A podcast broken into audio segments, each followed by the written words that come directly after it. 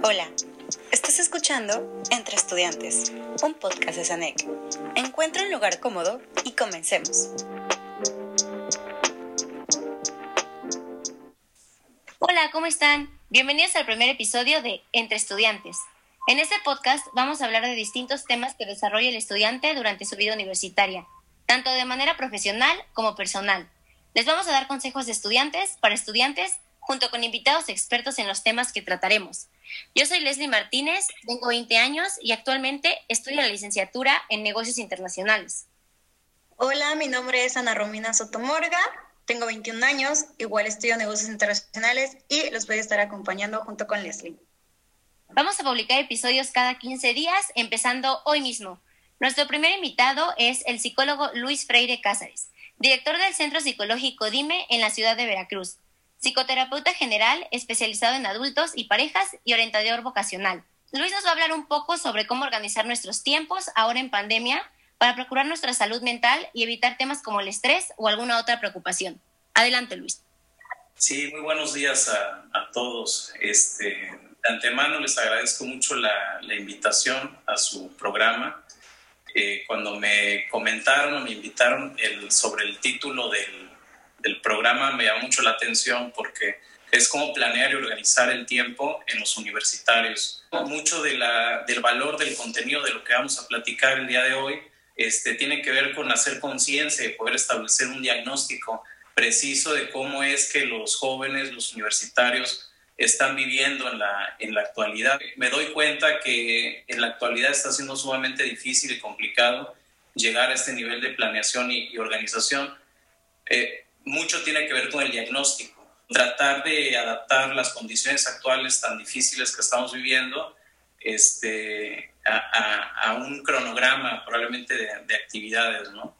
Pero bueno, ya como sabemos, este, el, el, diagnóstico global ¿no? actual de la pandemia, pues es que sacudió rotundamente a la humanidad y ciertamente hubo reacciones sintomáticas en todas las personas como estrés, ansiedad, eh, ciertas preocupaciones, temor a enfermarse, sentimientos de tristeza, incluso dificultades para dormir, los cuales se puede considerar reacciones normales en, la actualidad. Sin embargo, psicológicamente, cuando estas dificultades persisten, ya van generando un gran problema y un gran, obstáculo para la vida cotidiana, justamente para la realización de las actividades que, que, que se tienen que hacer de manera responsable.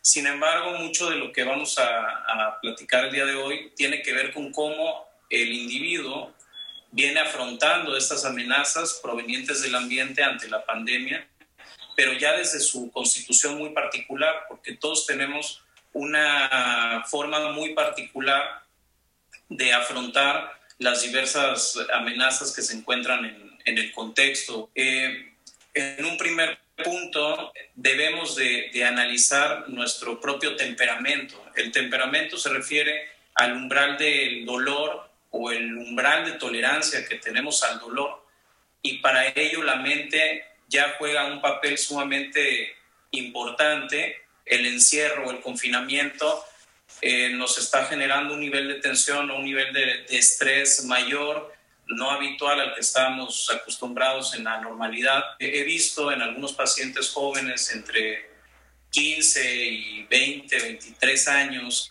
que están tendiendo en exceso a los videojuegos o, a las redes sociales o al Internet o hacen un uso excesivo también de las plataformas digitales. Entonces surge la creencia de que son muchas de las nuevas formas de adaptarse a esta normalidad porque los mantiene en calma. Eh, hacer, eh, trabajar con este umbral del dolor o esta tolerancia a la frustración que se está viviendo en la, en la actualidad es sumamente complejo y es sumamente difícil, sobre todo para los jóvenes. Eh, pues tal vez se deberían de buscar actividades que también estimulen a la persona, al cerebro, les brinde un una cierta satisfacción, una gran satisfacción, pero de manera saludable y que no les genere consecuencias precisamente al momento de planear, organizar o dirigirse a ejecutar algunas de sus actividades o sus rutinas cotidianas. Entonces, Eh, mucho del trabajo que se tiene que hacer en la actualidad el, joven es tratar de, de, comprender la forma en cómo están respondiendo ante esta frustración y este gran estrés al cual se encuentran sometidos. Otro, otro tema que, que también hay que analizar es el carácter.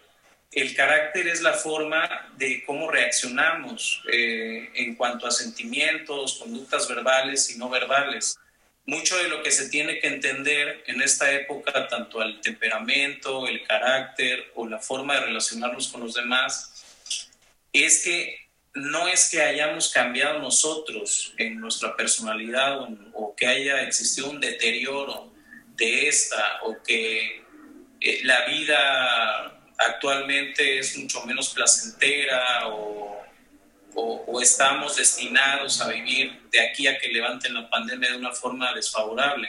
Simplemente si se está viviendo de una manera negativa el escenario actual, tiene que ver con que no surgieron las, las, las pautas y las adecuaciones creativas o inteligentes para adaptarse a la situación actual. Y todos debemos de comprender que estamos en una pandemia, que es un fenómeno psicosocial mundial al cual ni siquiera estábamos preparados para afrontar y por ello esto exige, por bienestar de todos, un, un nuevo estilo de vida, una nueva forma de, de, de, reaccionar ante las dificultades diarias y ante el estrés que todos estamos viviendo. O sea, ya no se puede seguir reaccionando de la misma forma que reaccionábamos hace más de un año cada vez que sentíamos una emoción negativa o algún tipo de sentimiento desagradable, con las mismas conductas o reacciones negativas ante lo sucedido. Tenemos, y es nuestra responsabilidad, de encontrar nuevas formas de poder adecuarnos a estas, a estas dificultades. Justo hablando de, de, eso, Luis, Romina y yo hablábamos hace unos días de, pues, de cómo han especialmente cambiado nuestras rutinas y cómo nos adaptamos a pues todo este cambio y decíamos, pues creo que es momento de empezar a vivir nuestra rutina, bueno, nuestra rutina, nuestra vida de hoy en lugar de estar esperando a vivir lo que vivíamos tiempo antes, ¿no? ¿Qué, y, y, aquí me surge la duda, ¿qué tan importante eh, pues es priorizarnos a nosotros mismos en, en, estas rutinas? Porque a veces los estudiantes tenemos muchas preocupaciones de nuestras obligaciones, tal vez de trabajo o pues de, de la misma universidad que llegamos a olvidar como darnos el tiempo de hacer cosas que disfrutamos o que nos o que nos pues llevan un poco más a otra realidad, bueno, a nuestra realidad de estar un poco más tranquilos. Entonces, ¿qué tan importante es priorizar eso en nuestras rutinas? Mm, mucho de lo que he estado observando en algunos jóvenes es que precisamente para calmar sus sentimientos o emociones negativas o, o de frustración o algún tema doloroso o estresante que se está viviendo en casa por la enfermedad o por el deceso de un ser querido, se están ocupando esos tiempos para realizar otras actividades. No sé el horario de ustedes, pero si llegasen a tener un día seis a ocho horas de clases, pues prácticamente está cubierto su jornada laboral y les quedan ocho horas eh, posteriores, tal vez por la tarde, hasta antes de dormir, para poder enfocarse en aspectos sociales, familiares, en ustedes mismos, y darle la importancia y la dedicación que, que esto merece. Sí, eh, yo creo que es muy importante todo lo que tú dices de organizar nuestro tiempo, por ejemplo, cuántas horas dedicamos a la escuela, cuántas horas nos quedan, qué podemos hacer. Eh, también hoy en día, como mencionas, han cambiado muchas cosas. A muchos jóvenes les gustaba estar en actividades extracurriculares eh, deportes, baile, por ejemplo, personalmente yo estaba de que me encantaba mi taller de hip hop, mi taller de reggaetón, el taller de ritmos latinos, de salsa, y de la nada es como de que ya no existe, ya no hay.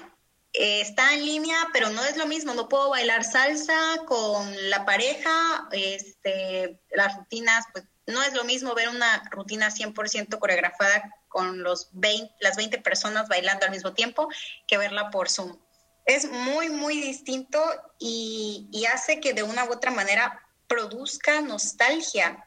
No sé qué nos puedes decir tú acerca de, esto, que pues no sabemos cuándo va a terminar esto y extrañamos la vida presencial, aunque ya nos adaptamos a la vida virtual.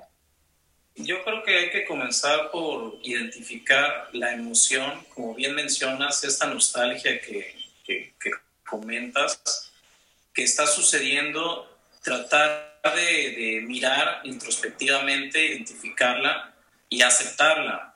O sea, no tratar de que esta nostalgia o esta tristeza o esta cierta angustia, este, tratar de, de eliminarla de inmediato o hacerla a un lado o, sustituirla por alguna otra actividad, simplemente trabajar sobre esta emoción y gastarla, compartir sobre esta emoción con algún ser al que tú le tengas muchísima confianza y de esa, de esa forma en los días siguientes esta misma emoción negativa dolorosa se tiene que ir disminuyendo gradualmente para que tú puedas comenzar a disfrutar eh, probablemente tus, tus sesiones de, salsa o de baile online, ¿no? Pero si sigues contrastando, por ejemplo, cómo era antes, que era padrísimo porque podías bailar con la pareja y ahora no puedes hacerlo desde tu habitación de la forma en cómo te gusta, la nostalgia siempre va a estar ahí y siempre va a generar algún tipo de, de depresión al sistema o siempre va a generar algún tipo de, de limitación para poder disfrutar las nuevas actividades eh, online que, que, están teniendo. Claro, yo creo que sí, este, comparto mucho esta, esta parte del dejar de comparar como la manera en cómo veíamos las cosas antes y cómo son ahora y empezar a disfrutar pues tal vez lo que podemos tener eh, en estos momentos, ¿no? Y también justo, justo con esto eh, me surge otra duda, Luis, tú que tú, bueno, cada persona es distinta, ¿no? Sabemos, todos nos manejamos de maneras muy diferentes y pues algunas personas están utilizando pues este tiempo de, de pandemia para hacer muchas cosas y otras personas lo están utilizando para pues calmarse un poco, ¿no? A lo mejor personas que vivían muy este, apuradas eh, o con muchas cosas que hacer.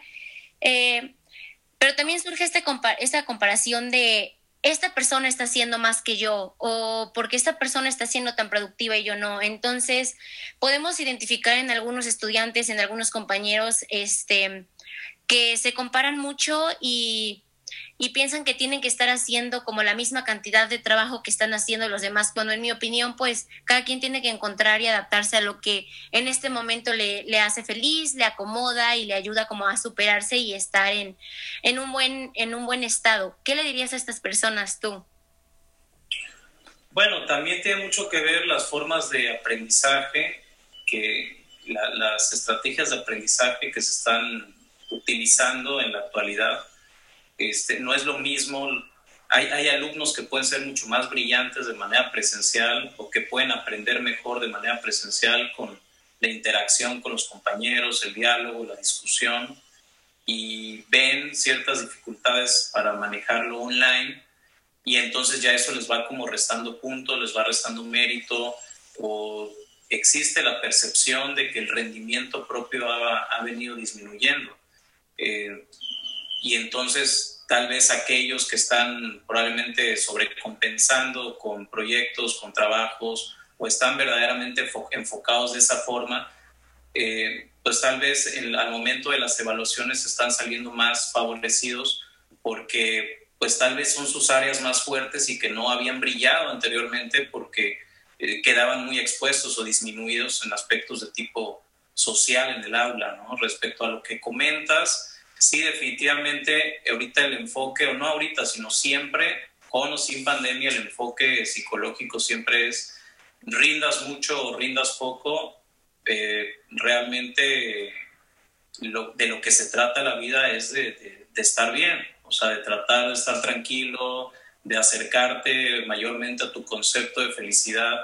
Y si en la actualidad eh, romperte la cabeza haciendo 10.000 trabajos y proyectos de una forma que no disfrutas y, y, que no estás habituado y no has podido todavía resolverlo, eh, te va a generar este estrés o una sintomatología aguda psicológica, pues es preferible equilibrar y tratar de meter también actividades que, que, regulen o que, o que generen esa satisfacción que se perdió incluso a nivel escolar y aceptar probablemente una baja en, en el rendimiento siempre y cuando sea ligera. No estamos hablando de, de que se tenga que hacer una catástrofe educativa, una catástrofe académica o una rebeldía de, de, probablemente de no, no voy a entregar trabajos porque me estreso.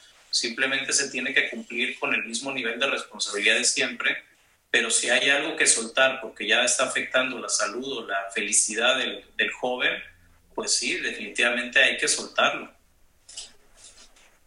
Y finalmente, o sea, yo tengo esta duda. ¿Cómo encontramos el balance entre cumplir las obligaciones y hacer lo que nos gusta, de acuerdo a lo que tú nos comentas en este momento? Yo creo que el hacer lo que nos gusta siempre debe de tener muchísima prioridad y debe de estar en nuestro, en nuestro horario de actividades siempre. O sea, eso, eso es algo que no se puede este, hacer a un lado, se debe eliminar con tal de cumplir con aspectos que no nos, que no nos generan una gran satisfacción. Acá la cuestión sería cómo le hago yo estudiante para disfrutar más esta nueva normalidad o esta escolaridad a distancia. Es decir, si tú haces un contraste en cuanto a que el simple hecho de, no poder tener un diálogo eh, cercano a un profesor eh, en vivo, ahí cara a cara, contra tener que verlo online ya te genera un disgusto, una, una posible insatisfacción, ver cómo tú puedes compensar esta parte, cómo puedes hacer más gratificante tus hábitos de estudio en casa, de tal forma que no, que no lo veas como algo problemático. Sí, efectivamente. Y, y yo creo que, como tú dices, lo más importante es pues ser resilientes y adaptarnos, ¿no? Buscar diferentes maneras, medios de comunicación con el profesor, eh, con nuestros compañeros, no encerrarnos tanto, eh, tratar de mantener ese balance entre socializar y cuidar nuestro interior, nuestra persona. Y bueno, así es como llegamos al final de nuestro primer episodio. Espero les haya gustado y que nos acompañen en el siguiente. Gracias Luis por tu tiempo. En serio, eh, toda esta información fue súper valiosa. Sí, creo que todos este, en estos momentos nos, nos preocupa mucho escuchar pues las maneras en las que podamos procurar nuestra salud mental, pero con lo que nos acabas de decir, este, bueno, yo mientras preparábamos este podcast íbamos este, tratando de aplicar justamente lo que comentas, Luis, de no dejar de un lado lo que te gusta y háganlo de verdad todos los que nos escuchan. Eh, dense su tiempo de hacer lo que les gusta y van a ver que lo demás pues va cayendo. Eh, si quieren encontrar a Luis en redes sociales, pueden encontrarlo en Facebook como Dime Veracruz, en Instagram arroba Dime Veracruz y bueno, en su página web www.centrodime.mx. Muchas gracias, Luis. Gracias, que tengan buen día. Pues muchas gracias también a todos ustedes por escucharnos. Si tienen comentarios, sugerencias y opiniones, todas son súper bien recibidas en la cuenta de Instagram Sanec Puebla. En la historia destacada llamada podcast, soy Romina Soto y me pueden seguir en Instagram como Romina Soto99. Yo soy Les y me encuentras en Insta como arroba les.mp. Hasta la próxima. Muchísimas gracias. Gracias por escucharnos. Síguenos en arroba Sanec Puebla en Instagram y en Sanec Campus Puebla en Facebook. Hasta la próxima, emprendedor.